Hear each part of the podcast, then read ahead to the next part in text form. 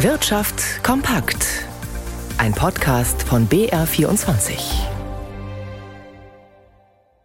Im Studio Leonite.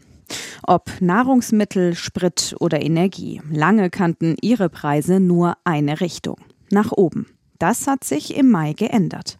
Nach Angaben des Statistischen Bundesamts hat sich die bundesweite Teuerung im vergangenen Monat deutlich abgeschwächt.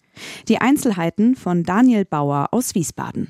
Die Inflationsrate lag im Mai in Deutschland bei 6,1 Prozent. Das hat das Statistische Bundesamt in Wiesbaden aufgrund vorläufiger Zahlen mitgeteilt. Damit ist die Inflation den dritten Monat in Folge zurückgegangen. Im April lag sie bei 7,2 Prozent, im Februar noch bei 8,7 Prozent. Eine Inflation von 6,1 Prozent ist der niedrigste Wert seit Februar 2022. Damals lag die Inflation noch bei gut 5 Prozent. Dass die Preise nicht mehr ganz so stark steigen wie in den vergangenen Monaten, liegt nach Angaben der Statistiker vor allem daran, dass sich Energie im Moment kaum noch verteuert. Grund dafür sind unter anderem die Energiepreisbremsen für Gas und Strom. Außerdem macht sich die Einführung des 49-Euro-Tickets bei der Inflation bemerkbar, weil etwa für Berufspendler das Bus- und Bahnfahren billiger geworden ist. Und auch die Lebensmittelpreise sind im Mai nicht mehr ganz so stark gestiegen wie in den Monaten davor. Allerdings haben sie sich im Schnitt immer noch um rund 15 Prozent innerhalb eines Jahres verteuert. Wer einen Diesel fährt, hat sich in den letzten sechs Wochen womöglich öfters mal gefreut denn Diesel wurde immer günstiger. Doch mit der Talfahrt scheint es jetzt vorbei, meldet der ADAC. Ein Liter Diesel kostete an diesem Dienstag im bundesweiten Durchschnitt etwa 1,58 Euro. Das sind 0,8 Cent mehr als eine Woche zuvor. Die hartnäckig hohe Inflation, steigende Zinsen und Bankenturbulenzen. Das sind die aktuellen Konjunkturbedingungen.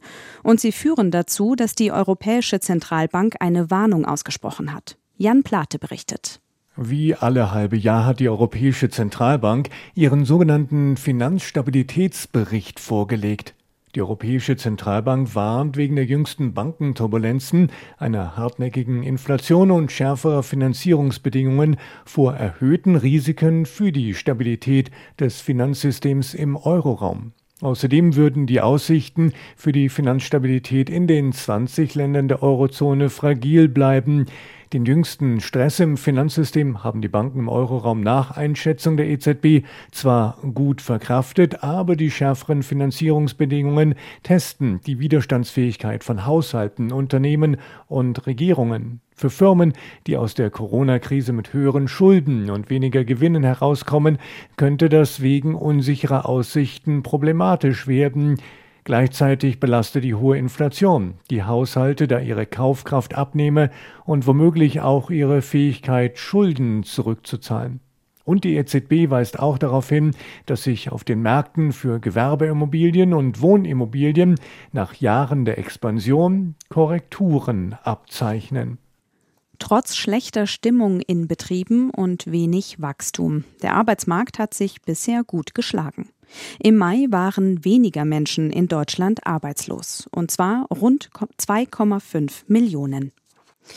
Und wie immer schauen wir noch an die Aktienmärkte zu Ralf Schmidberger in unserem BR24 Börsenstudio. Heute sind die Aktien des Immobilienkonzerns Vonovia zeitweise unter starken Druck geraten. Ralf, warum? Was ist denn da passiert? Ja, Monovia hat Ärger im Zusammenhang mit der Übernahme des Konkurrenten Deutsche Wohnen. Es geht dabei um einen Kredit von bis zu zwei Milliarden Euro, den die Deutsche Wohnen ihrem Großaktionär, also Vonovia, gewährt hat. Der Hedgefonds Elliott drängt nun auf eine Sonderprüfung, ob diese Übernahme durch Vonovia ein Grund für die Gewährung des Darlehens war. Der Stimmrechtsberater ISS unterstützt nun Elliott bei seiner Forderung. Allerdings ist nicht zu erwarten, dass die Anteilseigner der Deutsche Wohnen der Sonderprüfung zustimmen, denn Vonovia hält fast 90 Prozent der Anteile, hat also die absolute Mehrheit und eine Abstimmung ist jedoch Voraussetzung, wenn Elliott eine Sonderprüfung gerichtlich erzwingen will. Dennoch sind die Aktien von Vonovia heute zeitweise um mehr als 6 Prozent eingebrochen. Mittlerweile haben sich die Gemüter aber wieder beruhigt. Im Moment geht es noch 1 Prozent nach unten. Der DAX entfernt sich nun immer weiter von der 16.000 Punkte Marke. Aktuell gibt der deutsche Leitindex 1,5 Prozent nach auf 15.676 Punkte. Denn auch an den Aktienmärkten in New York werden die Verluste größer. Dow Jones und Nasdaq büßen jetzt jeweils knapp 1% ein.